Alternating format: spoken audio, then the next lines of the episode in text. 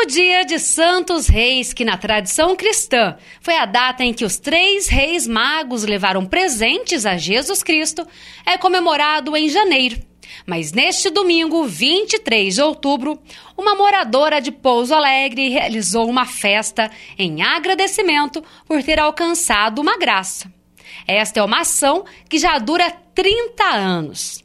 O vereador Odair Quincote e o prefeito Coronel Dimas estiveram com a dona Iraci, que é a organizadora da festa.